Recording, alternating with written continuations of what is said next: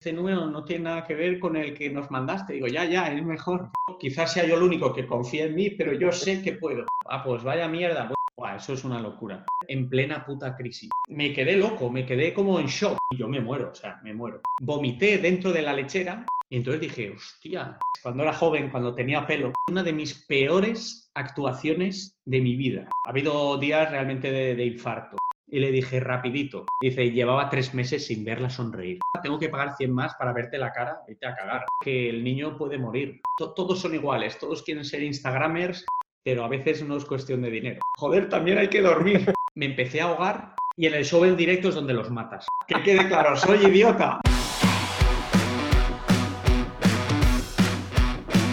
En este quinto capítulo de Zoom In vamos a conversar con Alejandro López García, más conocido como Jandro.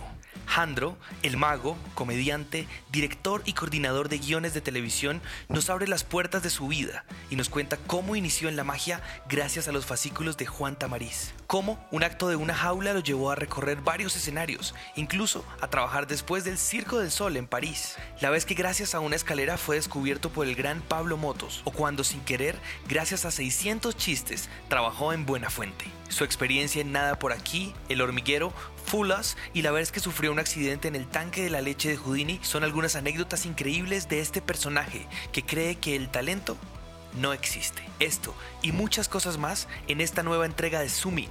Yo, yo soy Juan Álvarez y él es el gran Jandro. Y así es, señores y señores, directamente de Valencia, el gran Jandro. Aquí está con nosotros. ¡Hola! ¡Wow! No puede ser. Jandro, ¿cómo estás? Muy bien, muy bien. Estoy muy bien. Quisiera, quisiera saltar de la silla y abrazarte. Bueno, dentro de poco, cuando encuentren la vacuna, lo haremos. ¿Cómo vas? Bien, bien, voy bien, voy bien. Estoy Qué bien. bueno, estoy me alegra yo. Casita, con la familia, estoy bien. Alejandro López García. Correcto. Bonanit. Presente. Bonanit. Bonanit. Bonanit. Bonanit, es lo que dije en, en Penny Teller. Lo dijiste, lo dijiste. Yo creo que no sé cuántos, no sé cuántos lo habremos escuchado cuando Sí, sí, estás aquí entrando. en Valencia Hola, me lo- hello", pero seguramente en Valencia sí. Sí, sí, Bonanit. Bonanit, Bonanit. Cuando estás muy pequeño, por allá en 1991, eh, empiezas la magia con los fascículos de Juan Tamariz. Correcto. Aquí en España, bueno, ahora han cambiado los planes de estudio, pero antes estaba como, como EGB, Go, y luego estaba la universidad. O sea, estaba, EGB, luego el instituto, como el high school. Entonces, entre el colegio y el high school cambiabas de colegio. Y, y yo cambiaba ese verano de colegio, entonces no tenía deberes. No tenía, porque como, como ibas a otro sitio, Claro. y salieron, en septiembre salieron los fascículos de Juan Tamariz en los kioscos y me lo trajo mi padre. Me lo, el primero me lo regaló él y claro, ahí ya me enganché y luego fueron 72 semanas. Uf, Cada semana, no es como ahora, tú ahora quieres aprender algo, en un minuto lo pones, quieres saber cómo hace la magia David Blaine, David Blaine, ¡pum! ¿Cómo lo hace Chris Angel? ¿Cómo lo hace quien sea? Ahí no, ahí cada semana ibas al kiosco, lo pagabas y tenías una semana para ver, para aprender un truco y luego 72 semanas. Entonces, la paga que me daba mi padre eran 500 pesetas y el fascículo valía 395, pero cada tres valía 695 y cada 10 venía con vídeo y valía 1495, ya no me llegaba, ya no me llegaba. Entonces tenía que lavarle el coche a mi padre para poder comprar los fascículos de Juan. Pues si se demoraban tanto allá en llegar estando en España, no te imaginas cuánto se demoraban en llegar acá a Colombia. Esto era una Sí, locura. sí. Yo también iba, me acuerdo, no se llaman kioscos, yo iba como a un eh, revistero, una droguería y comprábamos ahí los fascículos y para que llegaran los, de, los que traían video truco. era Sí, una locura de tiempo. Bueno, entonces empieza tu acercamiento con la magia a través de los Sí. fascículos porque además eran muy completos, hablaban de todo. De todo, de todo, estaba bien. Era, era, fíjate, era lento, era lento porque 72 semanas, pero a cambio eh, interiorizabas más las cosas. No es como ahora. Ahora hay, hay, hay- magos que son, to- todos son iguales, todos quieren ser Instagramers, hacer un efecto flash, me lo compro, lo hago, lo pongo en TikTok, hago así, y, y no, no estudian la base. Entonces les cuesta crear, porque no, no, han- no saben lo difícil que es aprender coger la, coger la baraja y que te digan y pon el dedo aquí y ahora, y cuando quieres saber cómo va, tienes que quitar la mano para pasar la página y ya, mierda, no sé cómo iba, hay que volver a empezar. Entonces, aprendías muy bien la base. Entonces, cuanto más grande es tu base, más alta es tu pirámide. Entonces, eso ahora se está perdiendo. Es una pena, es una pena. ¿Qué pasa si yo te nombro un mago, el mago Lesmans? Lesmans, Lesmans, sí, sí, sí. Es un mago valenciano porque, eh, claro, eh, cuando empiezas crees que estás solo. Tú crees que estás solo, eres el único mago de tu ciudad y tal. Entonces salió un artículo en el periódico donde, donde ponía Escuela de Magia Valenciana. Y, bueno, llamé, salió un contestador, no me hicieron ni caso, pasaron nueve meses y al final llamé tantas veces al periódico para que me dieran el teléfono de ese mago que al final me lo dieron. Y fui me presenté en su casa con una maleta y con todos los trucos que había aprendido en los fascículos de Juan Tamariz. Y el hombre, muy amable, muy amable, eh, me atendió, le hice, el, le hice el de los dados, que, que haces así, cambian de lado, ¿vale? Y me dijo, esto es maravilloso, esto es maravilloso. Y me dijo, te voy a inscribir en un congreso de magos, porque esto es maravilloso. Y yo dije, joder, sí que soy bueno. Y, y entonces fui a ese congreso y actué en ese congreso, gracias a Lesmans. Pero en ese, pero en ese congreso, pero en ese congreso no actuaste ya con la rutina de competencia. No, no, no, ahí yo fui de mago invitado, o sea, fíjate qué, qué, ignorante era yo y qué atrevido era Lesmans. Fue en Almusafes y estuve muchos años actuando allí y, ahí empecé a conocer a magos, vi que había más magos y empezó todo, todo así. Si yo te nombro un acto donde hay una jaula, o el acto que se llama la jaula, y donde de repente hay una lo has visto? ¿Lo has visto? He visto, yo no, he podido verlo completo, pero he visto a partes y hay una, una pelea con un transportín. Sí, con un animal invisible. Sí. Cuéntame. Sí, sí, sí. Eh, bueno, eh, yo, hacía el, yo hacía el raccoon, como, como todos los de mi generación, lo vimos a Williamson y lo hacíamos todos como lo vendían, pues lo comprabas. Y, un mago de aquí, de, Valencia, tenía una rutina con un transportín, lo llevaba en un transportín, se llamaba Ludovico. Y yo le pedí permiso para ver si, yo podía llevar el mío también en un transportín, porque sacarlo de la maleta no, no tenía vida.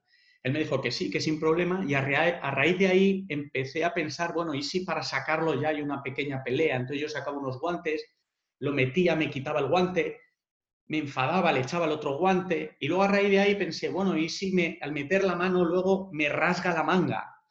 Y luego no lo puedo sacar y entonces al final acababa yo metiéndome dentro de la jaula y salía yo todo comido. Y, entonces le conté esta idea a Junque. Sí. Junque es maravilloso.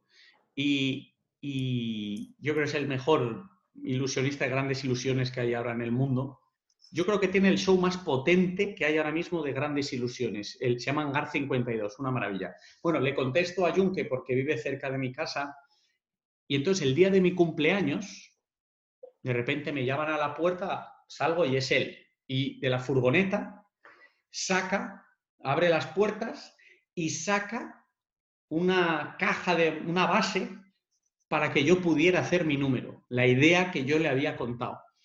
Entonces, eh, gracias a esa base que él me trajo, yo pude empezar a desarrollar el número. Y, luego ya a raíz de ahí cambió a una caja, cambió no sé qué, o sea que, fue un poco... Y ya creé el número y fui al Congreso de Granada y gané el primer premio de, magia, magia cómica. De magia cómica. Y ese acto te llevó a presentarte en muchos lugares, incluido en París. En, París. en el Gran Cabaret. En el Le Plus Grand Cabaret. Pero eh, antes, antes tuyo, ¿quién actuó? Por mis teloneros. Ah, claro. El Circo del Sol.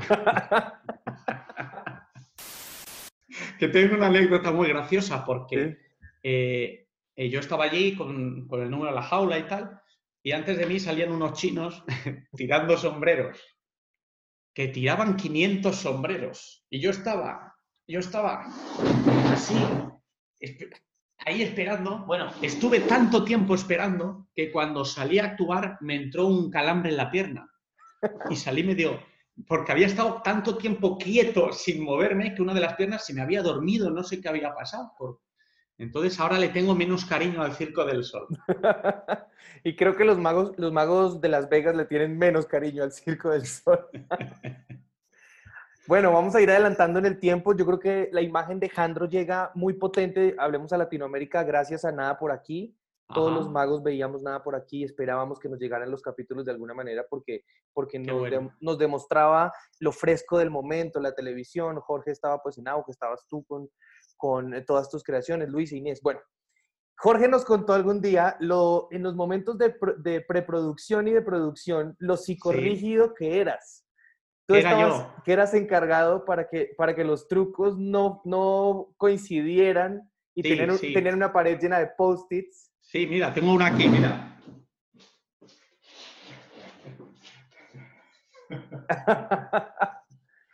Eso, es, eso me parece que, es maravilloso antes de que nos cuentes, porque yo pienso que, los magos tienen que hacer la tarea, más allá de pararse en el escenario y actuar, tienen que hacer la tarea y, quiero decir, es prepararlo.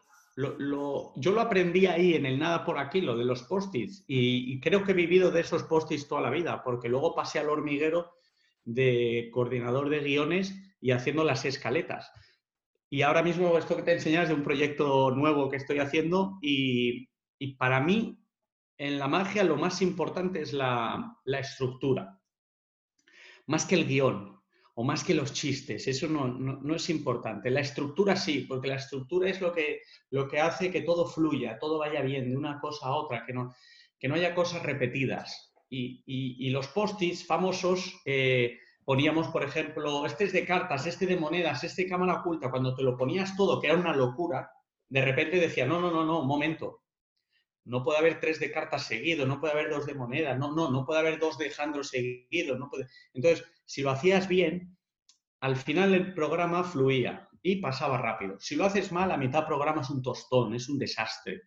Y eso se ve en muchas galas de magia, muchas galas incluso en mundiales desastrosos, en muchas...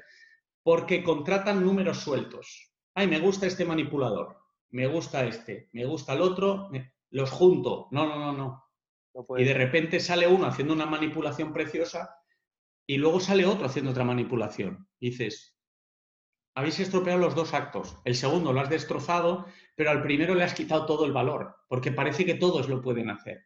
Entonces, lo más importante es la estructura, lo más importante. Y yo lo aprendí en el, en el Nada por aquí. Pasó en la tercera temporada, hicimos dos temporadas, en la tercera iban a ser programas cortos de 45 minutos, pero al final decidieron, cuando ya estaba grabado todo, que eran de 90. Entonces, ¿qué pasó? Empezaron a juntarlos y fue un desastre. ¿Por qué? Porque ya no hay estructura, ya no, hay una emoción, ya está todo deslavazado, no hay un comienzo, no hay un final, un desastre. Y yo aprendí ahí en mi show eh, en el que hago, bueno, mejor dicho, hacía, porque ahora ya no hay teatros. Eh, para mí es muy importante todo eso. Cada juego tiene una emoción diferente y cada juego, o sea, si, si hago uno con un niño, el siguiente no va a ser con un niño. Si hago uno con una señora, el siguiente no va a ser con una señora. Si hago uno de cartas, luego no puede haber uno de cartas. Luego, si ha venido uno de mucha risa, de, con participación, 12 minutos con un espectador, el siguiente tiene que ser corto. No puedo meter tres juegos largos, por muy buenos que sean porque el espectador se cansa. Entonces hay que oxigenar. Y eso se consigue con, los post-its y con la estructura. La gente, el problema que tiene en general es que van más a los chistes, van al guion. Y de hecho, si la estructura es buena, ya te va dando los pasos a seguir. Tú, tú podrías hacer un juego nuevo con una buena estructura sin ningún chiste y sin ningún guion. Yo en el hormiguero lo he hecho durante muchísimos años. No me da tiempo a crear el guion, no me da tiempo. Yo lo digo muchas veces por primera vez en el ensayo y lo que ha funcionado lo digo en el directo o lo cambio todo para el directo, pero mantengo la estructura, que es lo que me, hace poder, poder hacer que no se note que no lo tengo en las manos. ¿Cómo es importante la, estructura entonces como eje, como eje vital de la creación, tanto televisiva, teatral, cinematográfica y demás? Todo, todo, sí, sí, en, en todo, porque si está bien la estructura, te, fluye, te lleva, te, lleva, es la espina dorsal donde, donde va, va, todo bien. Si la estructura está mal, es que eh, tú haciéndolo yo ya lo noto que está mal y los espectadores no lo saben, pero lo perciben mal. Entonces es, es, importante pararse a, ver si esto es como debe fluir. Y hay una cosa que yo hago eh, que es visualizar. Yo, yo ahora, por, porque los, yo antes, cuando era joven, cuando tenía pelo, yo eh, ensayaba mucho. Yo estaba 12 horas al día con la baraja, en, en 12 horas al día, en el 97, en el 98, todos esos años. Ahora no tengo ese tiempo, vivo de rentas. Pero eh, yo ahora pierdo mucho tiempo visualizando, aunque no lo esté haciendo. Yo me imagino, salgo en el hormiguero y, entonces, por ejemplo, eh, pues, pues entonces tendré la baraja aquí, luego aquí, entonces, eh, ah, no, espera, que, que entonces, no, esto debería estar aquí. Entonces, ah, no, espérate, porque ¿dónde va a estar el espectador? En este lado. Ah, entonces la baraja tiene que estar. Entonces yo, si lo imagino, ahorras un montón de tiempo en, ensayo y te das cuenta si está bien hecho o no está bien hecho, porque a veces, eh, vale, mezclo tal, no sé qué, ay, tienen que firmar la carta, pero, ah, que no saca el rotulador. Ya, pero he empezado ya y de repente tengo que parar para decir un momento rotulador. No, pues que salga ya en la mesa. O a lo mejor es una parte importante, porque a la vez que hago el rotulador necesito cambiar la baraja, pues lo aprovecho. O sea, si tú visualizas lo que estás haciendo, pasarán dos cosas. Tu estructura será mejor, el truco será mejor, y tú a la hora de hacerlo lo harás mejor porque ya lo has hecho una vez, aunque sea mentalmente en tu cabeza. Si yo te preguntara por un, por un efecto en donde de un portafolio aparece una escalera. Sí, ¿Cómo esa escalera te lleva al hormiguero? Claro, claro, claro. Mira, eh, yo hubo un momento en Valencia, cuando empecé con el número de la jaula que hemos hablado y, empecé a tener unas ideas un poco diferentes, porque aquí, eh, no sé allí si se llaman eh, las comuniones, ¿sabéis lo que es allí? Comuniones. Primeras, primeras comuniones. Primeras correcto. Eso genera dinero, o generaba, ¿no? Hasta ahora. Entonces, para gente joven era, claro, tú tú con 18 años, con 20 años, eh, tú estás en la universidad, nadie tiene dinero y de repente tú tienes dinero, porque los sábados y domingos vas a hacer en mayo, en abril, en junio y te juntas con un dinero. Claro. Tú eres el más rico de tu clase, sin vender drogas. Entonces, eh, las comuniones daban un dinero. De repente dices, coño, tengo un dinero, me puedo comprar un coche o puedo hacer lo que quiera dentro de un, dentro de un orden. pero a mí no me llenaban. O sea, a mí, eh, yo no, aunque ahora soy muy conocido por hacer cámaras ocultas de niños, que luego hablaremos, pero ¿sabes qué pasa? A mí no me importa actuar para niños, me encanta, pero lo que no me gusta son las condiciones, de que tú llegabas, ¿dónde actuar? Ponte ahí, entretén a los niños, que no rompan nada. Bueno, si no quieres que rompan nada, edúquenlos mejor. Yo, no. yo he actuado al lado de la máquina de tabaco. O sea, yo estaba actuando y me decía uno, quiero un Malboro, me daba el dinero, lo ponía, le daba el tabaco y seguía actuando. Entonces, yo como artista o como persona que te lo ocurras un poco, no lo disfrutaba.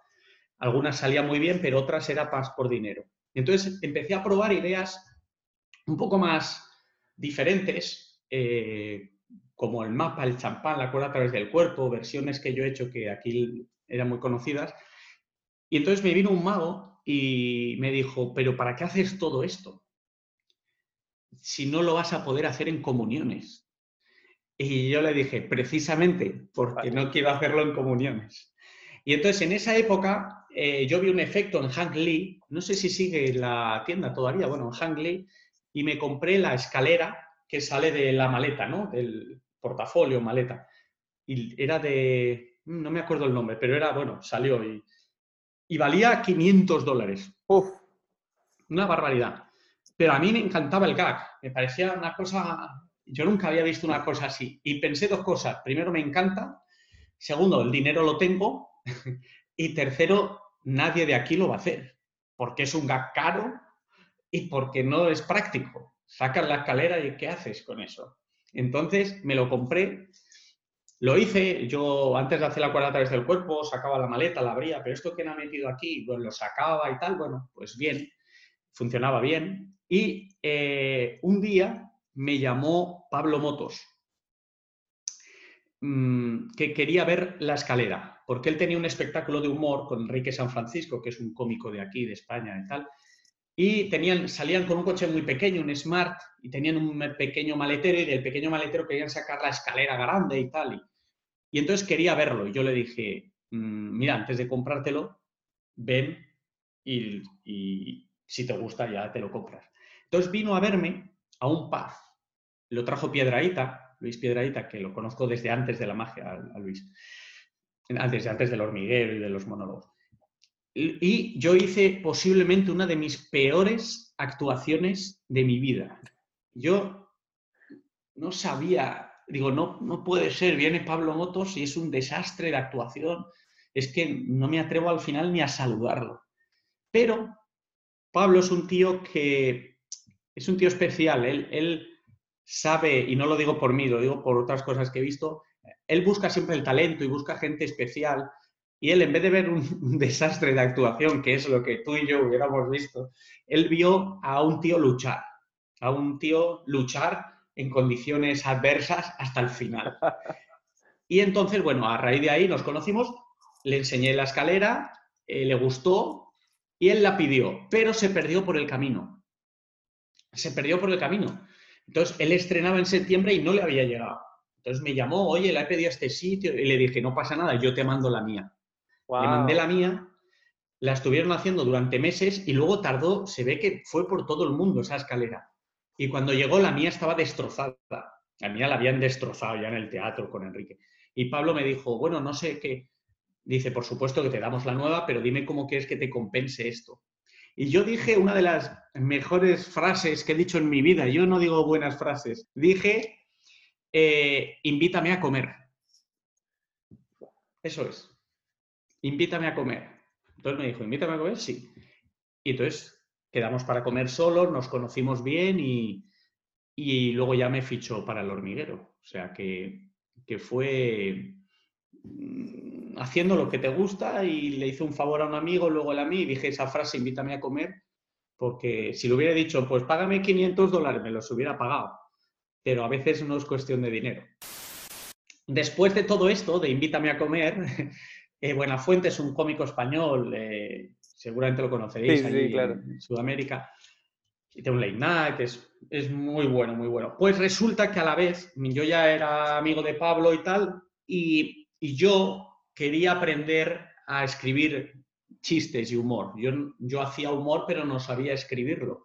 Entonces empecé a buscar todo lo que había sobre stand-up comedy escrito, sobre teoría sobre magia hasta la de Ascanio, Tamariz y tal, pero sobre humor que había y no había nada, no había prácticamente nada. Entonces me conseguí el libro Stand Up Comedy The Bible de Judy Carter. Judy Carter, de Judy Carter. Sí. Está, no, Stand Up Comedy The Book, The Book, porque luego sacaron The Bible. El bueno ah, es The Book.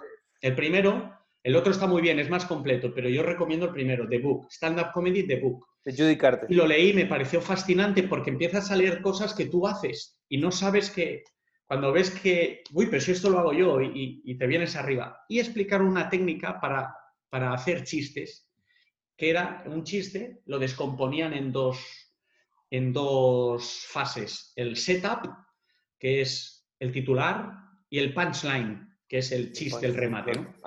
Entonces, esa era la unidad mínima del chiste, el setup y punchline. Luego hay muchas variaciones y tal. Entonces, yo empecé a hacer cogía de setup noticias del día y luego yo hacía el punchline. Entonces yo me puse como ejercicio a hacer 20 al día. 20 noticias al día. Claro, esto lo hice durante un mes. Yo de repente hice 600 chistes. Al principio los hacía y eran muy malos, pero luego empecé a mandárselo a amigos, porque si lo va a leer un amigo te esfuerzas más. Si no, te vuelves vago y dices, bueno, pongo esto. Pero cuando un amigo lo va a leer, no quieres que lea algo malo. Y de repente, como Pablo estaba en el programa de radio, empecé a mandárselos a Pablo. Y de vez en cuando, alguno de los míos los decía en la radio. Y claro, yo no me lo podía creer porque el chiste mío que había hecho en mi casa a las 2 de la mañana lo decía en la radio ante un millón de personas. Entonces eso hizo que yo me esforzara más. Cada noche me esforzaba más, cada noche eran mejores los chistes.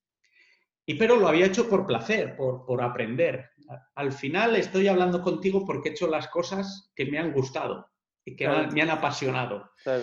Y entonces resulta que Jordi Évole, que era el follonero, Jordi Évole, que trabajaba para Buenafuente, llamó a Pablo pidiéndole un guionista. Lo de Pablo, era en el programa que se llamaba No Somos Nadie. No Somos Nadie. Correcto. Sí, sí. No Somos Nadie por la mañana, maravilloso, maravilloso. Y entonces Pablo le dijo, no tengo a nadie, pero conozco a un chico de Valencia que todos los días hace chistes de actualidad y me los manda.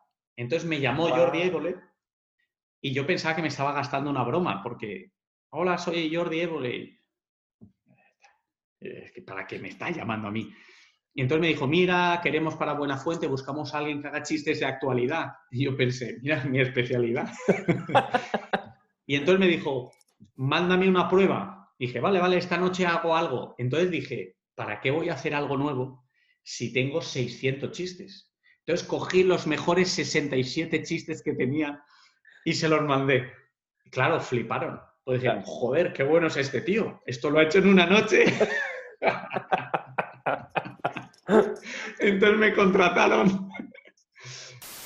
Yo solo quería aprender cómo se hacía la estructura de un chiste y acabé todo un año escribiendo para Buena Fuente a la vez que salió el nada por aquí, entonces estábamos con las grabaciones y luego yo por la noche de madrugada hacía los chistes y los mandaba.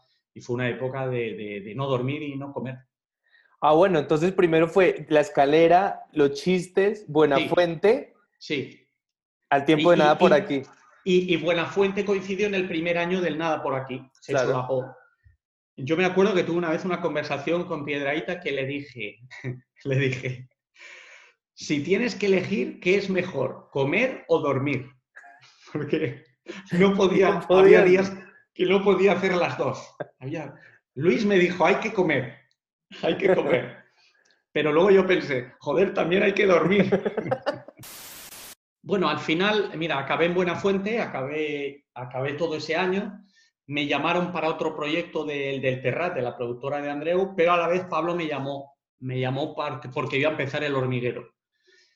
Y entonces dejé a Buena Fuente y me fui con, con, Pablo. Me parecía lo más justo porque Pablo había sido el que me había, digamos, descubierto, dado la, la oportunidad.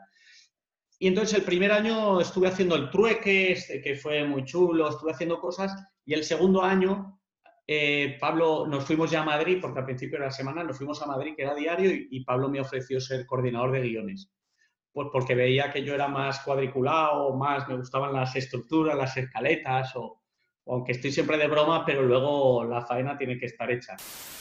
Empecé en el hormiguero, tal, y bueno, fue una época muy bonita, muy tal.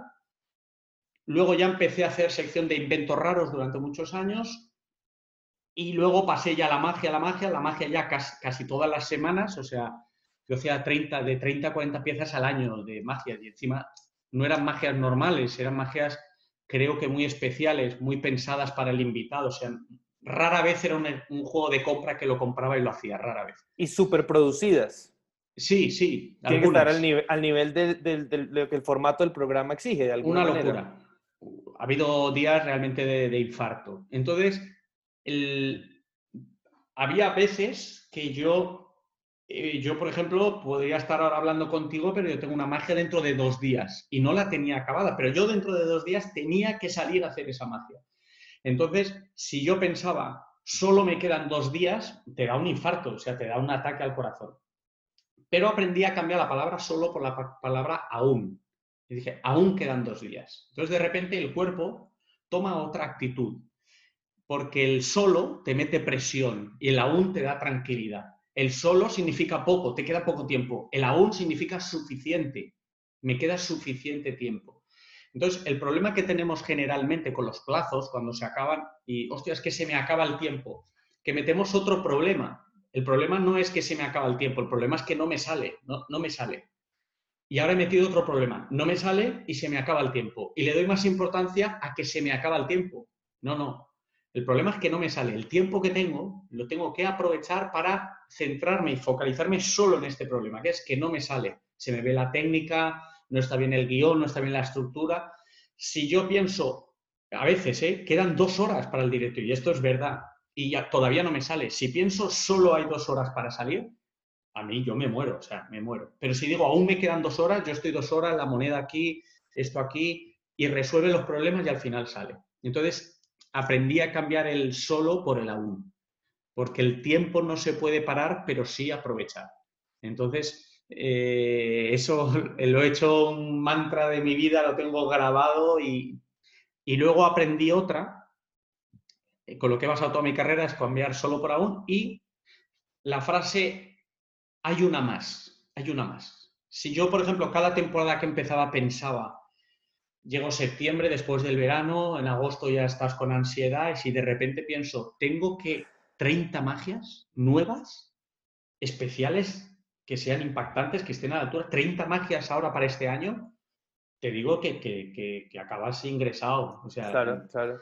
Pero entonces yo, si en vez de pensar que necesito 30, digo, bueno, una, una, una, una, he hecho muchas. Entonces yo, una sí que puedo. Y luego cuando acabo esa, digo, bueno, otra más, porque solo es una. Y luego una, y luego una. Y cuando te das cuenta ya llevas 15. Y, y, entonces así acabas la temporada. En vez de meterte la presión inicial de necesito 30, voy casi al día. Es verdad que no vas al día porque todo lo voy apuntando en las paredes, lo voy apuntando en todos los lados. Entonces, yo en Madrid vivía, en, vivía solo en un loft y tenía todas las, papel, todas las paredes empapeladas, todas, y, escritas, y con chistes, con ideas, tenía todo lleno de DVDs, de barajas, o sea, si tú has visto las películas cuando va el, el FBI, buscan un asesino en serie entran en la habitación y ven todo eso puesto en la pared, con todas las conexiones, y dicen, se veía venir. Se veía venir. Pues si hubieran entrado en mi casa, sin preguntar, me hubieran detenido. Sí, claro. Porque era, parecía un loco.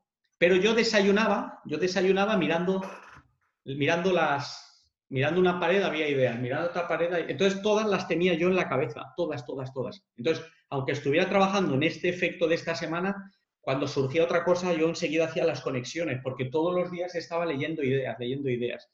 Entonces, con el cambiar el solo por el aún y el hay una más, Lo que hay que hacer es, una vez consigues algo, tú tienes que saber que puedes. Yo creo que en la vida no se trata de poder, sino de saber que puedes. Yo sé que puedo hacerle magia al mejor actor de Hollywood y que se quede flipado, porque ya lo he hecho. Entonces, cuando estás muy jodido y no llegas, tranquilo porque yo sé que puedo. Yo quizás sea yo el único que confía en mí, pero yo sé que puedo y sé que hay una más y aún me queda tiempo, o sea que lo voy a conseguir. Entonces, se trata de ir de las capacidades que vas aprendiendo, ir conservándolas. Y como yo me apunto todo, luego las asociaciones las hago fáciles. Cometí un error y un acierto en, por ejemplo, empezar a personificar mucho las magias. Eso me hacía crear efectos nuevos. Entonces, la creatividad es un músculo. Lo tienes que ejercitar y ya está, no, no tiene más. Entonces, si lo vas ejercitando, es como lo de los chistes. Yo estaba todos los días haciendo 20 chistes, pues en la segunda semana te empiezan a salir solos. Entonces, yo es habitual, mira, yo tengo, yo llevo, yo siempre llevo libretas de estas pequeñitas, las Moleskine, estas. Esas, esa. Esta más pequeñita, esta más pequeñita. Porque esta me cabe en el bolsillo. Y hay una, hagamos un paréntesis, hay una por cortesía de nuestros amigos de Pasto Magic. ¿Conoces Pasto Magic, el blog? Sí, sí, sí, le sigo, le sigo. Pasto Magic tuvo una idea que, la, que además en esta cuarentena, una baraja de ideas. Qué bueno. Y entonces todos los días, todos los días, eh, escribir una idea todos los días. Y al final, pues tendrás muchas. Es que realmente, realmente se trata de, ejercitar ese músculo. Entonces, si tú dices todos los días, voy a, mira, aquí tengo otro panel. Aquí tengo otro panel, no sé si se ve aquí. Claro, claro, claro. Yo todo lo, todo lo apunto y aquí tengo, estoy trabajando también con un blog, con otro formato. Entonces, para mí es normal apuntar. Y a lo mejor yo, estoy, yo llevo la libreta, llevo, a lo mejor estoy comiendo y se me ocurre una cosa, yo saco la libreta y lo apunto. Para mí es importante las libretas y no el iPhone. El iPhone es en caso de que me haya olvidado la libreta o esté en la chaqueta, lo que sea. Pero yo ahora, cuando yo abro las libretas, esta es la libreta 16, con esta serie empecé hace un año, llevo 16 libretas. Entonces, cuando yo las ojeo, me acuerdo del momento en que escribí la idea. porque cada una está de una forma, están, están en, azul, en verde, en rojo. según el momento en donde, donde lo hayas escrito. Correcto. Entonces, cuando yo lo geo, me acuerdo, mira, este lo hice en el viaje a Nueva York. Y esta me surgió en el museo de cera de no sé qué. Y esto lo hice en la cama, no sé qué. Eso, en el iPhone no, en el iPhone es impersonal. Y las ideas son emocionales. Entonces, yo tengo que estar conectado a, mis ideas y entender en qué momento y por qué escribí eso. Y a veces no entiendo ni la idea o no entiendo mi letra. Entonces te pones a buscar y claro, si es que venía de ver esta película y se me ocurrió esta idea. Entonces, si quieres tener ideas, lo primero es eh, tener predisposición. Es que yo quiero, yo quiero tocar el piano. Ya, pero es que no tienes ni un piano. No te has comprado un piano. No quieres ensayar. ¿Cómo vas a tocar el piano? Pues esto es igual. Tienes que apuntarlo todo y luego tienes que eh, aprender, ser humilde y aprender, decir, yo no me lo sé todo, tengo que comprar libros, tengo que comprar DVDs, tengo que ver qué hay en el mercado y tengo que estar un poquito en, todo, y no solo en magia, en humor, en musicales, en libros raros, en no sé. Yo soy muy observador, me gusta mucho observar. Es que quiero, quisiera que tocaras, por, yo sé que lo hemos visto todos en la, en la charla que diste, en la charla TED de Moncloa, eh, quizás el que la quiera ver completa, pues simplemente que la busque y la vea, ¿no? Pero a mí me parece interesante escuchar de, tu propia voz sobre el proceso del el momento en el que las ideas se asocia y el, el cerebro almacena, asocia y viene el premio. Sí, básicamente yo, como creo que funciona el cerebro, porque no soy un experto, es que, que tiene dos, dos, hemisferios, tiene dos hemisferios y una raja al medio, igual que el culo. Y, y así nos va. Y, entonces, un, lado es un disco duro donde cabe todo, lo almacena todo, todo. Cosas que tú no sabes que están ahí, están ahí. Es como un cajón desastre. Entonces, cuanto más te formes, más cosas vas a tener ahí. Y luego el otro lado coge esas cosas y las mezcla. Entonces, almacena y asocia las dos as. Y por ejemplo, yo, yo contaba cómo creé el primer efecto para Antonio Banderas eh, cuando pasamos a Antena 3. Venía Antonio Banderas, yo me tocaba hacerle magia, era un día importante, era el estreno, y, pero yo no sabía qué hacerle. Y yo lo que digo es que esa, es, como una, el cerebro es como una especie de máquina tragaperras, de una, una slot machine de, estas. de, casino. De casino, ¿no? de estas de ruedas, y que a veces se alinean y sale la combinación ganadora. Y en cada una de esas ruedas vas poniendo cosas que tú tienes en tu, en, tu, almacén.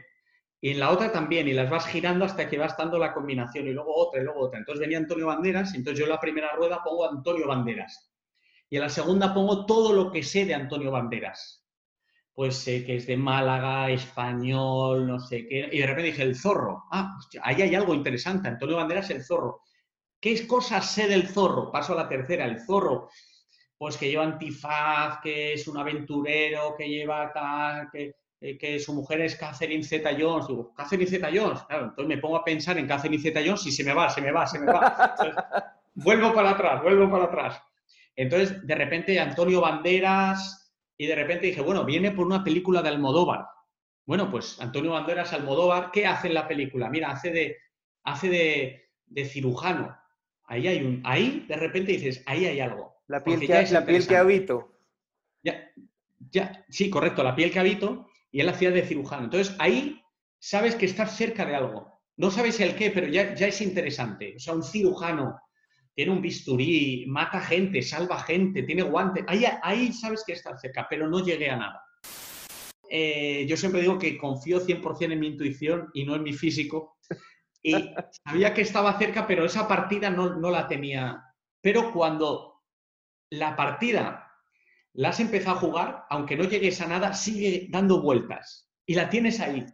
Y tenemos todos cientos de partidas dando vueltas. Solo falta interconectarlas. Por otro lado, yo había hecho hace tiempo el, típico juego del cuchillo que se tapa y, se le da. Lo había hecho ya, pero estaba buscándole una forma diferente de hacerlo. Y no la encontré. Pero esa partida la tenía en otro lado. Y tranquilamente un día en la playa, vi a un niño cómo iba por toda la playa pisando los castillos de arena de todos los niños. O sea, iba por toda la playa pisando un castillo. A mí me, pareció maravilloso. me pareció que había que darle dos hostias, pero... ¡Qué cabrón el niño, qué cabrón! Pero de repente se juntaron las tres partidas. Antonio Banderas, la piel que habito, el cirujano, el cirujano usa un bisturí, el bisturí es como el cuchillo. Y si en vez de ponerle las típicas bolsas o, vasos, ponemos los castillos de arena, porque un castillo de arena puesto así, si dentro tiene un cuchillo no lo no sabes. Se ve, claro. Entonces, se unieron todas las, las, partidas y efectivamente ese día le hice a Antonio Banderas siete castillos de arena con un bisturí afiladísimo que él lo ponía, lo girábamos, lo mezclábamos y él iba dándole, le íbamos dando, la, arena se iba desparramando, fue, fue terrorífico y precioso a la vez. Y, fue al final por asociación de, ideas, de, partidas y al final un día tranquilo observando a un niño. Entonces de repente dices, qué bonito cuando se rompe el castillo y de repente hace pa, pa, pa, pa, pa lo tengo. Claro, entonces fue lo que almacenaste toda esa información, el niño, la película, y luego asocias, asocias y viene el premio. Viene el premio, viene el premio y, todo el mundo me felicitaba a mí y la idea era de un niño cabrón que había en la playa. Cuando uno está creando, eh, y para ir también a las teorías tuyas, los miedos son terribles y sobre todo el miedo a las dos R's las dos R's, el ridículo y el rechazo. Te, logran, te logran contener y logran hacer que la, que la creatividad pueda morir. Claro. El, problema de intentar, la creatividad no es más que intentar algo diferente, algo diferente para ti, algo nuevo que tú no has hecho. Intentar algo nuevo. Entonces, claro, el miedo, el, miedo que hay es, es, interno, te lo pones tú. No es un miedo real, no es, es un miedo de que me van a clavar un cuchillo, me van a disparar. Es, miedo mío de una inseguridad de, voy a hacer el ridículo o no les va a gustar, voy a ser rechazado. Y eso es tan grande, ese temor es tan grande en el ser humano que la gran mayoría de gente nunca intenta cosas nuevas, nunca. Y, ni los magos, ni, los, ni nadie. Por, porque nosotros queremos sentirnos eh, cómodos, queremos sentirnos queridos y no rechazados. Como validados, validados. Sí, queremos pertenecer al grupo y ser entendidos y no tener problemas, entonces tenemos mucho miedo al cambio y a las cosas nuevas. Llegué a la conclusión de que el ridículo no, no, existe porque mm, es algo que te metes tú. Si te das cuenta, los niños pequeños, los niños de 2, 3 años, mm, no les importa pintarse la cara, no les importa ir mal vestido, no les importa disfrazarse de Spider-Man para ir al supermercado o de princesa. No, no, no sienten que estén haciendo el ridículo. Cuando crecen un poquito más, ya ves que, les, que ya no quieren ir de Spider-Man, ya no quieren que les pinte, ya no quieren darte la mano cuando son adolescentes. Entonces, nos vamos metiendo esos miedos porque ya nos importa lo que piensen de nosotros.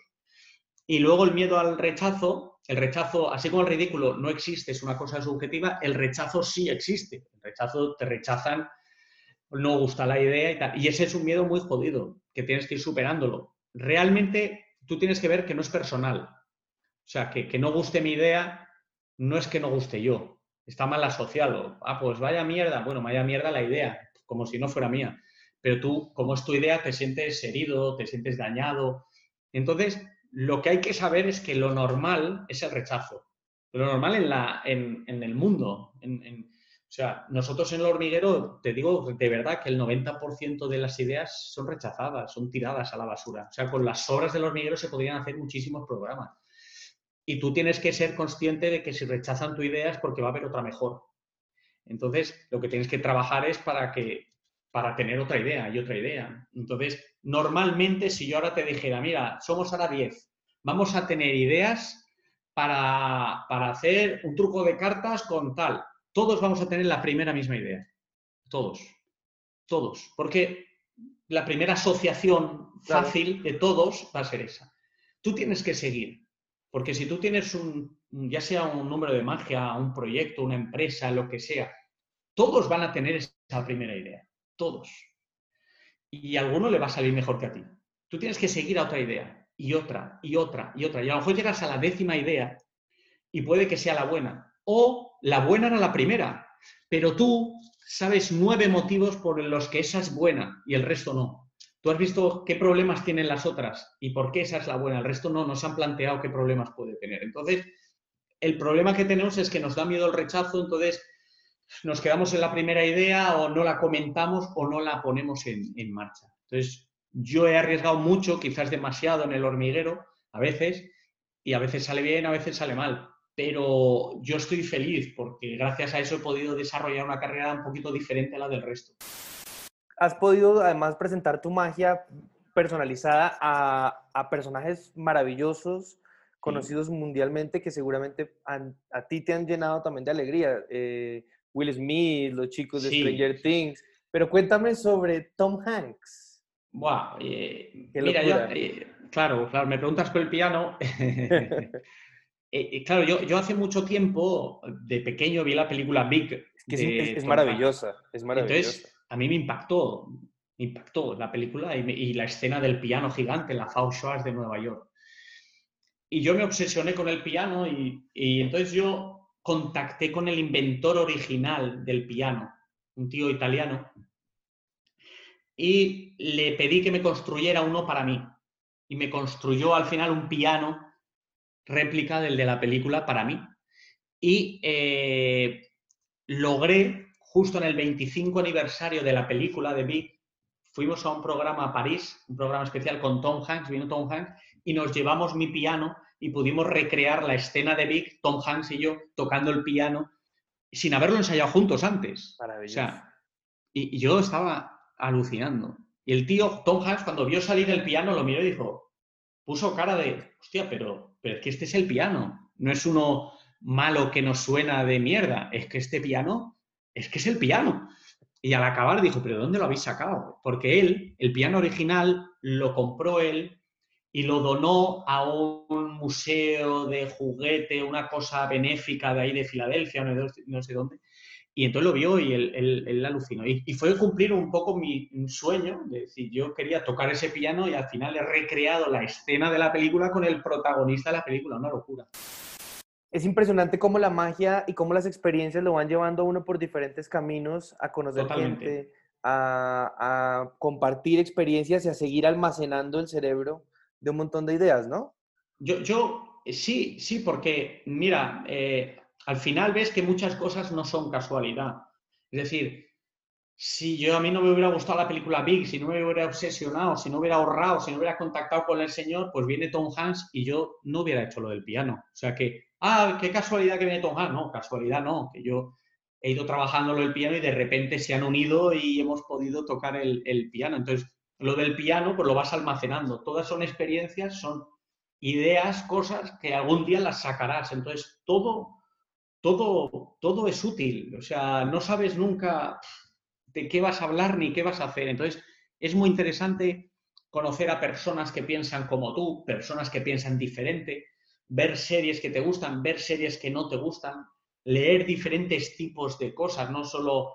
Yo es que solo leo novela, no, lee también ensayo, lee un poco de gestión, de talento, de, no sé, viaja un poco, e, y todo eso al final está por ahí hecho una maraña y algún día va a salir, seguro, seguro.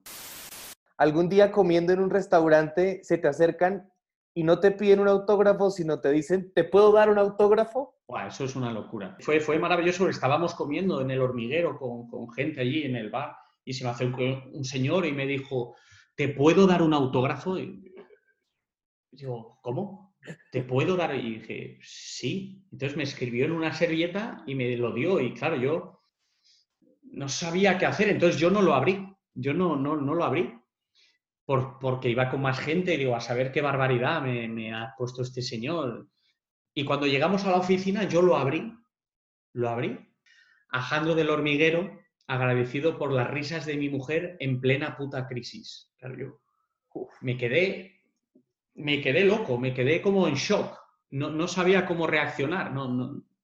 Y me di cuenta la importancia que tenemos todos con lo que hacemos. Todo lo que hacemos y todo lo que decimos, decimos influye positivamente o negativamente en nuestro entorno, en la gente a la que llegas. Pues ya sea solo tu familia, ya sean tus espectadores, si encima sales en televisión a millones de personas, o en el día a día, cuando vas a comprar la compra, entonces tú puedes generar un entorno positivo alrededor tuyo.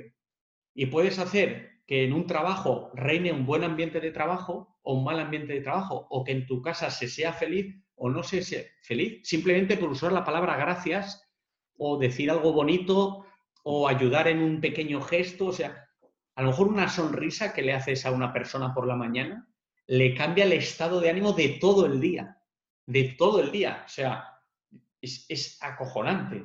Entonces me di cuenta de que yo cuando he tenido alguna mala época, alguna mala racha o no sabes si dejar algo y tal, yo la servilleta la llevo siempre en la cartera, siempre en la cartera, la saco y la leo. Y entonces me doy cuenta de la importancia que tiene lo que hago. Lo que hago para gente que, no conozco, que, no conozco y, todos tenemos esa pequeña servilleta, pero no lo sabemos. Yo al acabar el show siempre salgo a hacerme fotos con, con todo el público me hago 500 fotos, las que haga falta. estoy de acuerdo, estoy de acuerdo. Una hora. Tiene que ser así. Pero, pero debe ser así, pienso. Para mí forma parte del evento. Para mí, para mí también. Eh, y, y, me las hago gratis. No, no lo digo no lo digo para decir qué bueno soy, sino porque me parece lamentable que en, shows tipo Las Vegas, si te quieres hacer una foto con un mago, tengas que pagar ciento y pico dólares más por esa foto. No tiene sentido. Perdona, me he gastado ya 100 dólares en tu entrada, tengo que pagar 100 más para verte la cara y te a cagar. Pues, o sea, me parece una falta de respeto. el público ha venido a mi show, pues hago el show hora y media y ahora salgo y les saludo y les doy las gracias. Creo que debería ser obligatorio. Pero bueno, en fin. Entonces, vino... pasa en Broadway, ¿no? Pasa, pasa en Broadway. En Broadway, en Broadway, la, gente, la gente espera a los artistas principales de los musicales en la puerta de atrás de los teatros para que salgan a que te firmen y te tomen fotos gratis. Es que debería ser así. O sea, yo creo que es o lo haces o no lo haces. Pero decir, si me pagas, te hago una foto, tío, He viajado todo el mundo, voy a tu espectáculo y por hacerme una foto así, que ni me deja cogerme así, que estoy así, 100 dólares. ¿Tú eres tonto? Bueno. Entonces, bueno, estaba en este, y vino una madre con una, con, bueno, dos, una chica de unos 20 años y una madre más mayor, y me, me, se hizo la foto, la chica estaba muy nerviosa y tal, nos hacemos la foto, muy bien, dos besos y se van, y en eso vuelve la madre. Entonces yo pensaba que había salido mal la foto. Y viene y me dice, oye, eh, es que es un día muy importante para mi hija. Ah", yo pensaba que era su cumpleaños o algo. Dice, dice, porque lleva tres meses sin salir de casa y lleva, estaba en una depresión, una cosa tremenda. Y dice, y le hacía tanta ilusión venir a verte en directo que se ha, se ha arreglado, se ha vestido, y se ha armado de valor de salir de casa solo para, para verte. Dice, llevaba tres meses sin verla sonreír. Dices, hostia. Entonces, claro, cuando, cuando te pasa eso, dices, hostia, eh, no somos conscientes del bien que podemos hacer a la gente. No, no, somos, y más los magos que nos dedicamos un poco a generar felicidad y a conseguir esto. Entonces, cuando nos vayan mal las cosas hay que pensar en estas cosas que, dices, bueno, he tenido un mal día, pero estoy seguro que se lo he alegrado a mucha gente.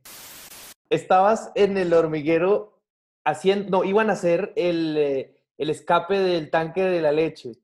Oh. Mira, eh, es que eh, yo prometí que no me volvería a meter. Yo, yo soy idiota, eso hay que saberlo. Yo soy idiota. Esto que quede claro, soy idiota. La gente ya lo sabía, ya lo sabía. Encontré una web de, de escapismo. Creo que se llama Canons, Canons Escapes o algo así, no sé. Y entonces vendían la lechera de Houdini. Y dije, hostia, la lechera de Houdini, me la compro. Porque Houdini, tal, el mito de Houdini, y a mí siempre me ha gustado la, lo que hay detrás de la lechera de Houdini, del, cartel de la lechera. El cartel de la lechera, failure means a drowning death, que significa, si, si me equivoco, me muero. o sea, era la primera vez que los escapes anunciaban que si no te escapabas, morías. Morías, claro. Antes no, antes era me escapaba o no me escapaba. Entonces, de repente, Houdini puso esto añadió este giro de marketing que era, me voy a escapar y si no moriré. Entonces me gustaba y lo hizo con la lechera. Entonces me la compré y para comprar la lechera me hicieron firmar un papel que si pasaba algo en la lechera, si me moría o si me quedaba herido o inválido, era culpa mía. Un papel legal ante notario. Yo decía, hostia, conseguí los papeles, conseguí traer la lechera a España, la llenaba ahí de agua de la piscina, me metía, y muy bien. Y entonces fui a hacerla al hormiguero. Y en el hormiguero era un especial de Nochebuena. Y ese día había nevado. O sea, y como no cabían las cosas en el plato, las, las, las jarras de leche, donde estaba la leche, para luego llenar la lechera, estaban fuera en el patio, a cero grados. Estaba a dos grados, tres grados, estaba... Y, bueno, entonces cuando vamos a hacer el número, entran eso, la llenan, yo me meto y yo digo, hostia, qué frío está esto. Esto está congelado. Y cuando me meto, cuando me meto, el, el cuerpo me hace, ¿sabes? Me, sí, sí, sí. Entonces, y yo hago así para meterme y vuelvo a salir y miro a Davo, Davo, eh, un mago amigo mío de toda la vida, del nada por aquí y tal, que le llamé para ese día, menos mal, me miró en la cara y le dije, rapidito. Y entonces me metí y me pasó lo siguiente. Empecé a tener muchísimo frío, pero claro, un frío de, de cagarme. Yo tenía que aguantar al minuto y medio, porque el minuto y medio caía la tela y yo sabía que ahí ya podía empezar a salir. Entonces tenía tanto frío que yo dentro de la lechera empecé a, a frotarme el cuerpo. Yo dentro de la lechera, que no podía ni, ¿Qué pasó? Eso hacía olas, eh, se movía el agua. Tragué agua, me empecé a ahogar a la vez que me congelaba. Vomité dentro de la lechera y empecé a marearme. O sea, fue como, era como una pesadilla, una cosa. Estaba yo medio llorando, medio vomitando, medio... Y solo estaba desorientado, lo pasé muy mal. Y solo de repente oía la voz de Pablo que iba diciendo el tiempo, 30, 45, y algo pasó en mi cabeza que, sabía que cuando, cuando llegaba el minuto y medio pasaba algo. O sea, entonces es como que mi cabeza eh, se centró en llegar al minuto y medio y, bueno, cuando el minuto y medio oí un golpe, que es que la tela había caído y ya pude salir. De hecho, cuando salí, eh, salí así, salí desorientado, saludé y me fui. Y Pablo pidió un aplauso y yo no salía. Yo no, y, no sabían qué coño había pasado. Luego me dijeron, sal, sal, salí, saludé, me volví a ir y me metí en una ducha que había ahí, puse el agua hirviendo, me puse como un ovillo tirado ahí llorando y fue, fue una, locura de, de sensaciones. Por el frío, porque nunca en la vida hubiera pensado que esa leche iba a estar fría. O sea, habían almacenado la leche fría y claro, mi cuerpo, los pulmones y todo, y se había contraído todos los músculos, todo el cuerpo. Y, claro, fue, fue, fue lamentable. Entonces prometí que no lo volvería a hacer. Llegas a Fulas. Fulas. Y te cagas a estos tipos de esta manera. sí. Pues sí, mira, tengo el, tengo por aquí, debo tener, mira, el, eso. Bravo. Fue, mira, fue, fue una cosa. Fue muy raro todo. ¿Te, buscaron? Claro. ¿Me buscaron a qué te refieres? ¿Para, para llevarte? ¿O tú, no, no, no. tú tocaste la puerta? No, no, no. Eh, fue, fue a través de mi amigo Buddy Aragón, uno de los mejores cartomagos del mundo. Por supuesto. Eh, yo, tenía esta idea, eh, esta idea que visteis en eh, pasó lo siguiente. Yo en el 2015 creo que fue el Mundial de Remini, creo que fue en Italia. Y yo ahí apunté una idea que se me había ocurrido que era como una predicción imposible. Una predicción imposible porque estaba custodiada y era una caja de ladrillos de ladrillo de verdad, de ladrillo de verdad, no de Lego. Y entonces yo la hice en el hormiguero a Justin Bieber. Y fue un desastre. Porque eh, Justin Bieber no colaboró demasiado. No, coopera. Entonces lo hice y para mí era el mejor juego que iba a tener ese año. Y lo hice y pasó sin pena ni gloria. Estuvo bien ese día y tal. Pero a mí la idea y el método me parecía muy divertido. Y entonces se lo comenté un día a, a Buddy y le dije, joder, pues a mí me gusta, yo creo que esto en el Fulas podría tener... Y entonces él justo conocía a los productores porque habían ido a Vitoria y tal, no sé qué, y les, les pasó el link, les gustó lo de Justin Bieber y ya contactaron conmigo. Y luego pasó una cosa bonita y creativa y loca a la vez, que de, lo que vieron de ese vídeo a lo que hice no tiene nada que ver. O sea, cambió todo, cambió todo, cambió todo, todo, todo el número cambió, el método cambió eh, y se transformó en el, en el, en el acto del, del, del Y fue cambiando semana a semana y, y claro, cuando llegué allí dije, es que este número no tiene nada que ver con el que nos mandaste. Digo, ya, ya, es mejor, es mejor. Y, y, fue cambiando por un, por un poco, eh, por la experiencia de, de, trabajar tantos años en el hormiguero, porque como los ladrillos pesaban tanto, no podía llevarlos desde España. Porque ¿cuántos llevo? Uno para el ensayo, otros para el directo, otros por si se rompen. Claro, esos son una barbaridad de kilos. Entonces me lo iban a construir allí. Pero de repente, conforme se acercaba la fecha, eh, por la experiencia, yo sé que en, a mí en el hormiguero me han construido cosas muy bien y cosas muy mal. Y claro, mm, a veces das por hecho que una cosa muy simple te la van a construir bien, pero no la has explicado bien, o tú en tu cabeza no la has explicado bien, tú pensabas que sí, entonces digo, voy a ir a Las Vegas y voy a hacer un número con una caja que yo hasta que no me la den al ensayo no sé los ladrillos si rompen bien, si son muy blandos, si son muy duros, cuánto tiempo, cuánto tiempo tardo en... No puedo yo ir. A... Entonces empecé a pensar, esa caja hay que cambiarla. No puede ser de ladrillo y esa caja no la puedo construir allí, me la tengo que traer de España. Entonces de repente, una noche me vino a la cabeza los Legos. Pues porque mi hijo estaba jugando en casa con Legos. Y entonces dije, hostia, son de plástico, pesan poco. Lo único, claro, un ladrillo es como más imposible, pero bueno, ya le daré vueltas y tal. Luego ya fueron saliendo más ideas, pues salió lo del bate de béisbol, porque ahora ya no, no era absurdo con un martillo romper una caja de Lego. Pero un bate de béisbol era como divertido y generaba comedia. Entonces al final salieron muy buenos chistes del bate de béisbol, pero yo nunca busqué los chistes, es la estructura de la que hablábamos. O sea, realmente yo solo preparé la estructura. Solo con sacar el bate de béisbol ya empezaron a salir, ya salían ideas y Penn se volvió loco y me dijo, how hard, no sé qué, venga, tía. Y la gente, te digo, en la grabación, cuando saqué el bate de béisbol, que encima fue bastante mágico sacarlo del bolsillo de atrás y tal, la gente ahí se volvió loca. Y cuando Penn cogió el bate y empezó a tirarlo al aire y se veía un tío de dos metros, a un calvo con la mano metida y al otro ahí mudo, entonces la gente se volvió loca, los americanos.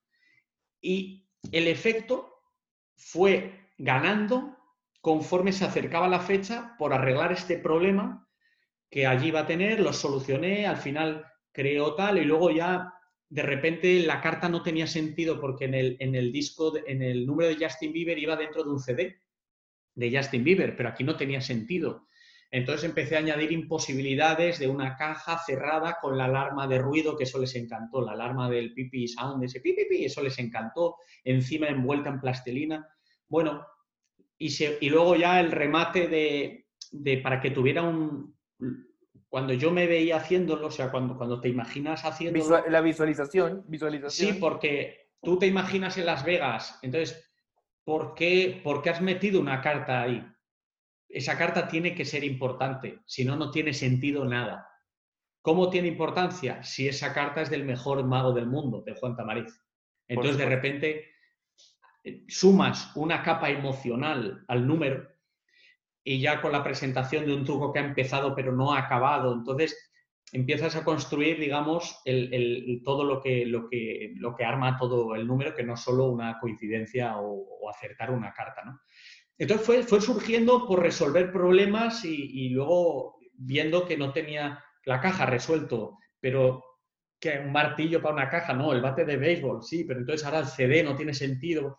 Y al final pasó lo que pasó en el Fulas, que, que fue el, el, Fuller más rápido de, de la historia. No, pues, los, tipos, los tipos no, ni siquiera pensaron nada. No, no pensaron. Fue una cosa muy graciosa porque yo no sabía, yo tenía miedo a la segunda parte, cuando te dicen cosas. Entonces me dijeron, saldrá Alison, hablará contigo 5 o 10 minutos.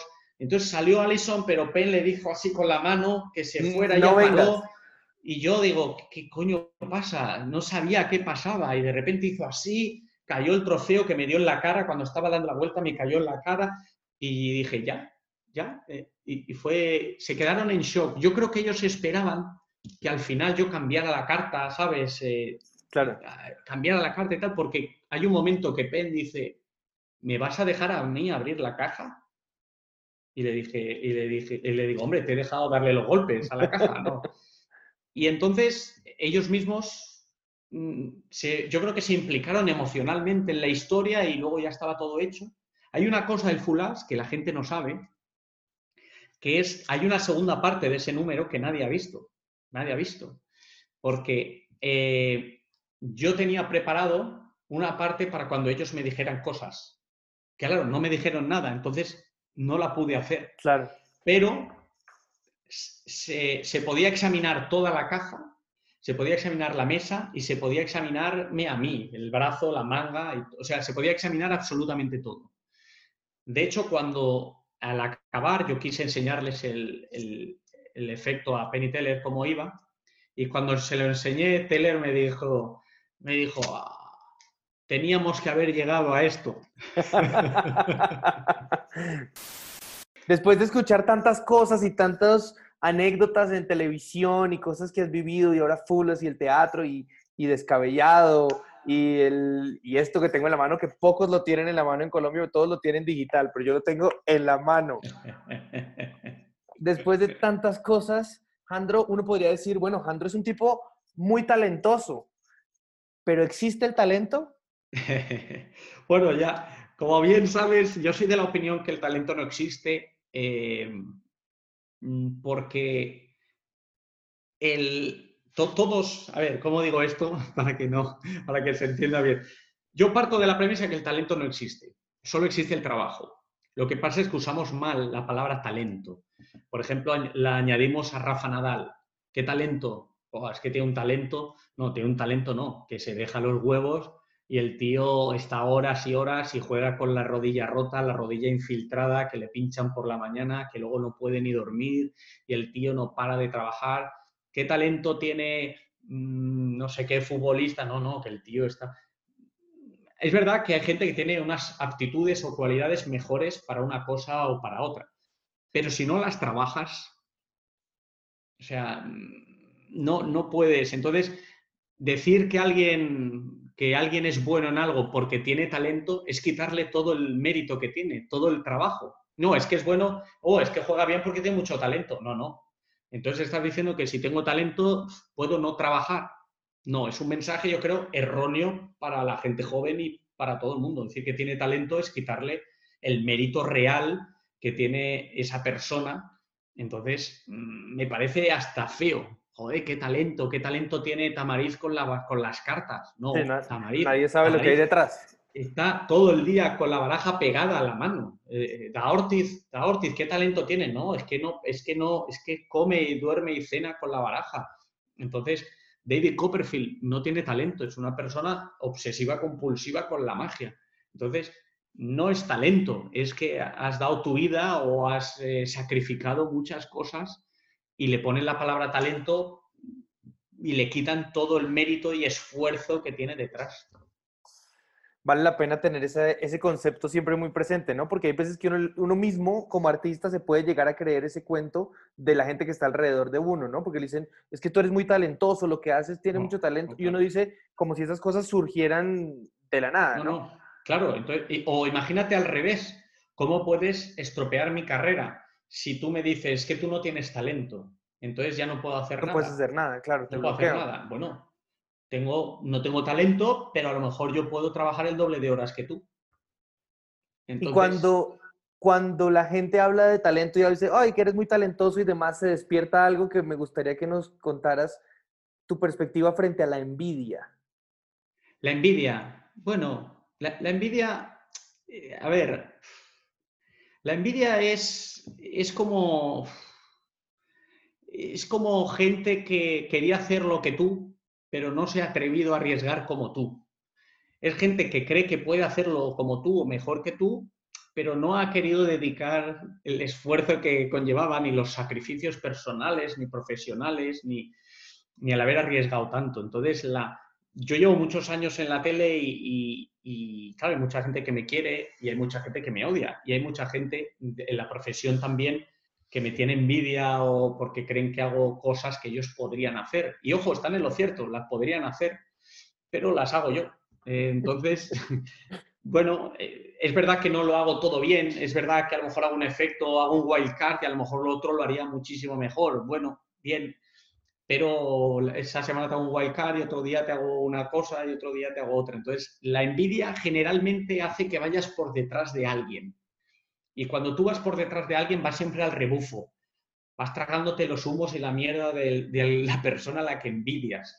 Entonces, la envidia al final no te lleva a nada bueno. Te, te, hace hablar mal de la gente, te hace, si eres envidioso, hablas mal de ese, intentas hacer como que no se lo ha trabajado. Entonces gastas tanto esfuerzo en, y energía en fijarte en él, que si no la gastaras, la, gastaras fijándote en lo que tú haces mal o en qué deberías reforzar, serías mejor que esa persona a la que tienes envidia.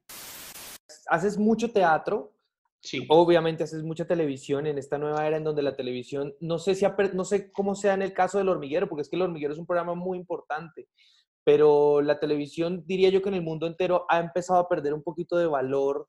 Sí. Eh, el teatro, pues afortunadamente la gente sigue yendo a los teatros, pasa aquí en nuestro país y seguramente en Europa, pero ¿cuál es tu percepción o cuál es tu punto de vista frente a las redes sociales, esta plataforma de, exposición que luego no permite al artista poder sustentar lo mismo ni en un programa en vivo ni en teatro, porque lo que ves en redes casi nunca lo puedes volver a, replicar. Bueno, a ver, las redes sociales son a ver, pasa dos cosas con las redes sociales. Generalmente la gente tiene pocos seguidores, la gente normal, la gente, la gente de la calle, la gente que no, que no tiene un cargo público que no, o que no es conocida. ¿no?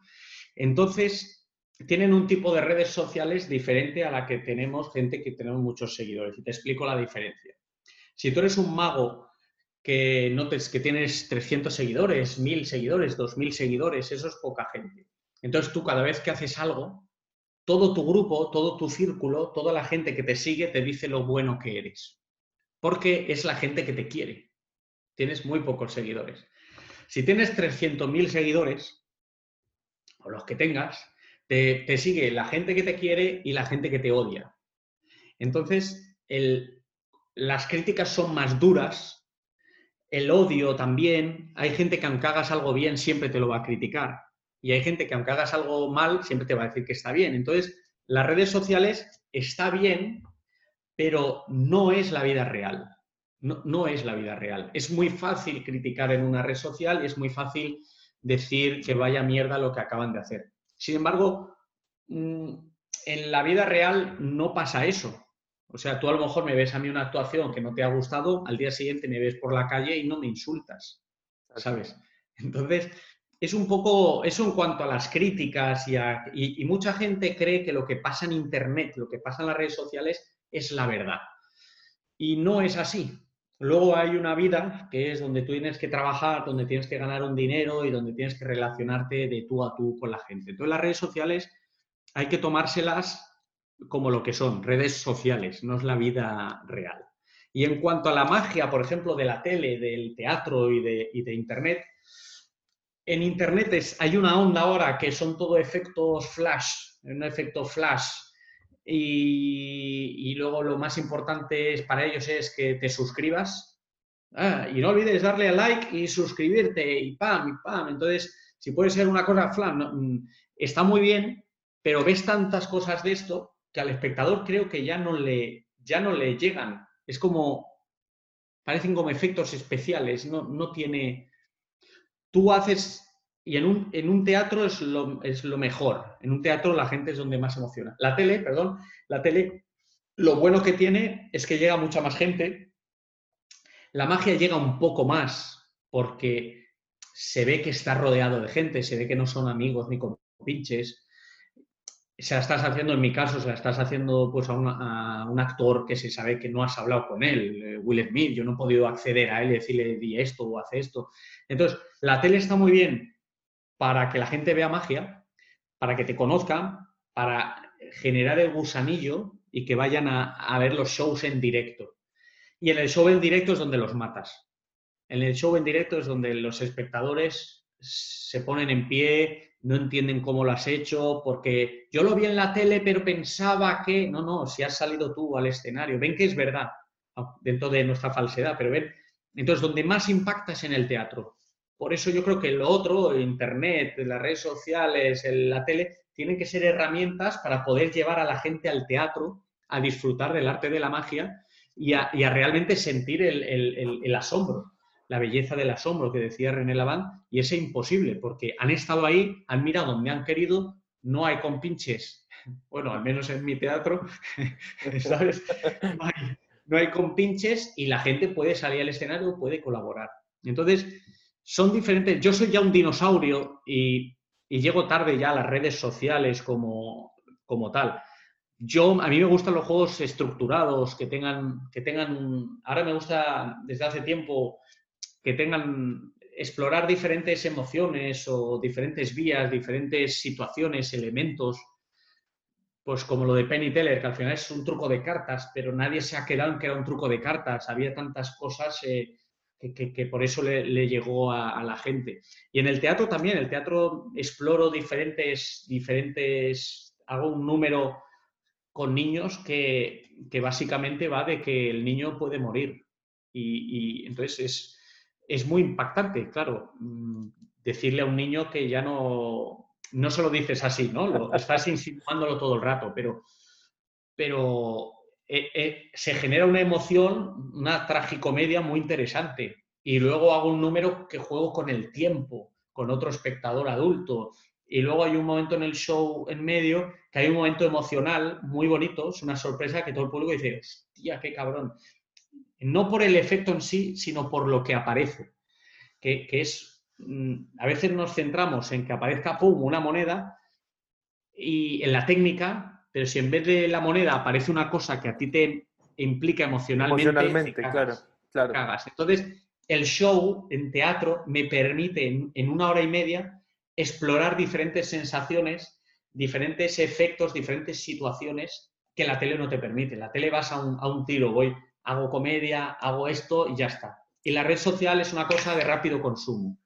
Como vienes con el chip de la televisión, que, está todo producido y en el hormiguero, por ejemplo, todas las magias las superproducen y las vuelven magníficas, toda esa, toda esa gran producción la trasladas al teatro. ¿Qué, tan, ¿Qué tanta producción tienes en tu espectáculo? Bueno, vamos con un camión grande, un, un camión muy grande. Y, llevo también la robótica. Llevamos y yo de repente me di cuenta que la gente venía a verme al teatro y yo no tenía un show de teatro, para teatro. Yo, yo puedo hacerte un show de una hora y media con una maleta y la gente lo pasa muy bien, la gente lo pasa muy bien, mucha risa, muy bien, te lo aseguro. Pero si la gente ha pagado una entrada, 20 euros, 25 euros, merecen algo más. Merecen que ve, tienen que notar que tú te lo has currado no solo el show, sino el envoltorio. Que las luces han de estar un poco cuidadas, que la música ha de estar un poco cuidada, la puesta en escena, que hay cosas que no han visto nunca. No puedes hacer todo lo que has hecho en la tele exactamente igual. Puede haber algún número que has hecho en la tele, pero yo tengo muchos números del teatro que no he hecho en la tele ni haré en la tele. Quiero que se sorprendan, no digan, ah, este ya lo vi, este ya lo vi, este ya lo vi. Entonces, no, vamos seis personas, vamos seis personas Claro, yo siempre he ido solo. Yo siempre he ido solo con una maleta porque un mago cómico no es habitual que lleve un montaje grande. Entonces, para mí el show que llevo el descabellado es muy grande comparado con lo que yo he hecho siempre. Para Juncker es muy pequeño comparado con lo que él hace. Pero yo creo que en el teatro hay que dar todo lo que puedas, porque la gente no es como la tele, la gente pone, hace zapping TV y ya está. Aquí han venido adrede, han pagado una entrada. Han dejado de hacer otra cosa por, por, venir. Han salido de casa, han dejado a lo mejor a los niños eh, con la canguro, han pagado una cena, la gasolina, el ticket, han dedicado el esfuerzo en mí. Yo tengo que devolverle eso con creces.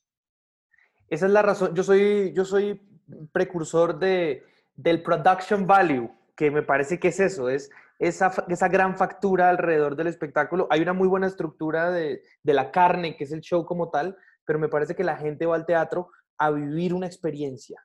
Desde la entrada hasta tu mitad es una experiencia, es una experiencia. Yo te digo, yo, yo en eso tengo mucho que aprender todavía, pero la parte que hablábamos antes de salir a, a saludarlos, transforma una actuación que podría ser normal en un evento. En un evento. Hemos ido, le hemos visto, nos ha hecho reír, nos hemos puesto en pie, pero es que al final le hemos saludado, le he dado dos besos y tengo una foto con él. Esa gente no puede irse eh, triste a casa.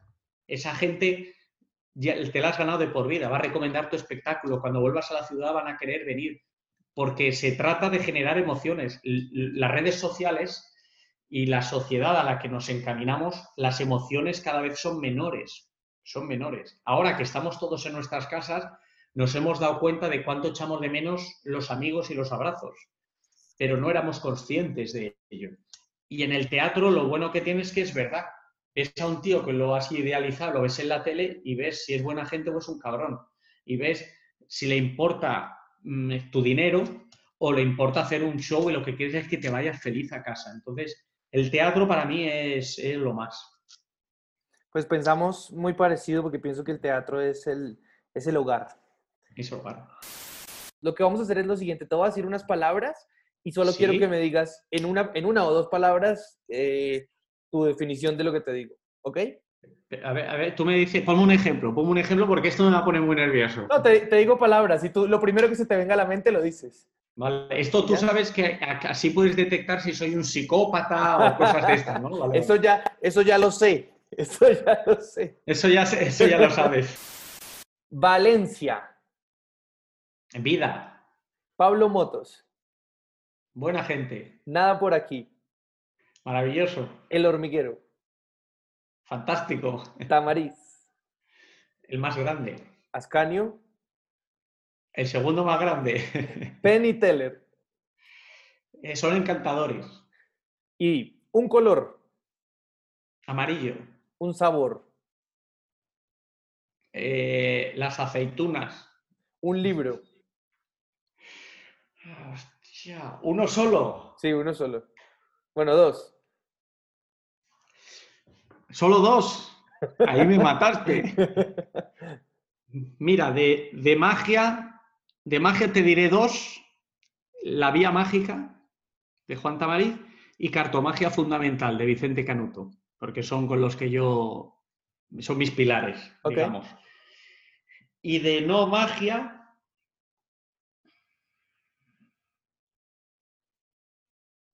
Hostia, es que, claro, te puedo decir no te voy a decir ninguno de no magia porque, ¿sabes? Te puedo decir uno de cada género, uno de cada género. Por ejemplo, hay, uno que me, hay uno que me impactó mucho que es el libro negro del emprendedor. ¿De no sé si lo conoces, es, un libro que, te dice que todo va a salir mal y por qué va a salir mal y qué hacer antes de que salga mal. es muy interesante, muy interesante. Luego te diría El mundo amarillo de Alberto Espinosa. Maravilloso, maravilloso.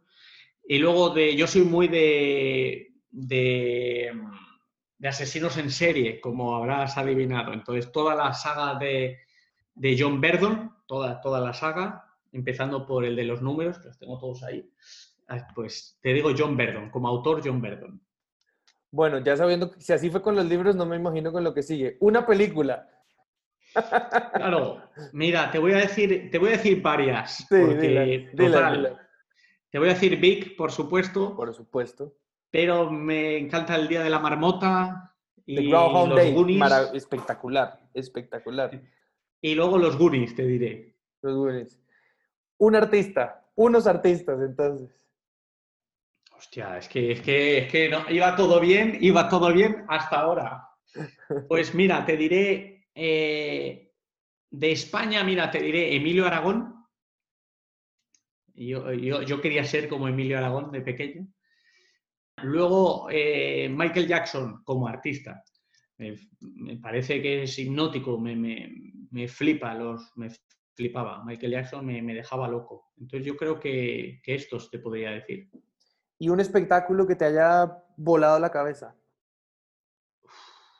Yo creo que el, el Blue Man Group, seguramente. El Blue Man Group, mm, ahora he vuelto a Las Vegas, yo creo que lo he visto ya cuatro veces y siempre que voy a Las Vegas lo tengo que ver, lo tengo que ver. Eh, me, alucinó Carro Top, el ritmo que tiene también en el Luxor, me, quedé impresionado. Y todas las herramientas que tiene, todo, todo lo que usa, es, pero, loco. Pero, pero tiene un ritmo y, y sabe dónde está cada cosa y cómo juega con la música, con el humo, con, la pantallita que tiene ahí. O sea, no me lo esperaba, no, me lo esperaba y me, dejó loco. Luego del Circo del Sol, pues O, me parece brutal. Y, luego mm, eh, me sorprendió de todos los magos que vi en, en Las Vegas, me sorprendió, he visto muchos, y muchos salen cansados al, escenario, se les ve robots, dicen siempre lo mismo. Y me sorprendió que Penny Teller salían frescos, salían con ganas, salían con ganas de, de divertir, de ilusionar, y ellos se lo pasaban muy bien. Y pasé unos días con ellos, pude hablar con ellos y, hice amistad con ellos y pude tener conversaciones muy interesantes con, con ellos, sobre todo con Teller, la primera vez que fui. Sí y, le pregunté, le pregunté, dije, oye, por, le pregunté, ¿por qué actuáis? No necesitas ya actuar, sois Penny Tele, o sea, no necesitáis actuar y encima estáis probando números nuevos. Me sorprendió que estaban haciendo, el día que yo fui estrenaron un número en el teatro. Y yo he visto ahora números magos que vi hace 10 años en Las Vegas y hacían exactamente lo mismo. Y, estos cabrones que no necesitan hacer números nuevos, hacen números nuevos. Y me dijeron, es que a nosotros nos gusta actuar y nos gusta crear. Entonces, van probando ideas. Entonces, me, como espectador agradecí que seguían currándoselo para el espectador y probando nuevas ideas que a mí me, fascina que, no se acomoden cuando precisamente si hay gente que puede acomodarse en esta vida son ellos. En el mundo del espectáculo hay una cosa que se llama, bueno, tú lo viviste ahorita con Penn Teller en ese show, los two minutes to show time. Es decir, están los artistas en el camerino preparándose, alistándose, maquillándose. Ya no hay mucho más tiempo para alistar nada más, sino prepararse uno mismo. Sí. Y de repente unos parlantes en los camerinos le hablan a, los artistas y le dicen, quedan dos minutos para salir a escena, prepárense. Si, si, tú tuvieras que ser el que está en esas bocinas hablándole a los artistas para que se preparen esos dos minutos dentro de tu experiencia, ¿qué les dirías a los artistas en esos dos minutos que salgan y qué? Que hagan qué, que sientan qué. A ver, yo soy muy cabrón, entonces depende del día les diría, a lo mejor les diría, venga, no la caguéis. Pero no, no, les, les... Yo normalmente a la gente que va a actuar o en el hormiguero, amigos míos... O, o tú mismo, o tú mismo, ¿qué haces? Yo, yo eh, a la gente que no soy, ahora te diré lo que hago yo, pero a la gente que no soy yo, eh, le suelo dar ánimos, le digo, lo vas a petar, guay, ya verás, se van a descojonar. Le intento dar un poquito de confianza.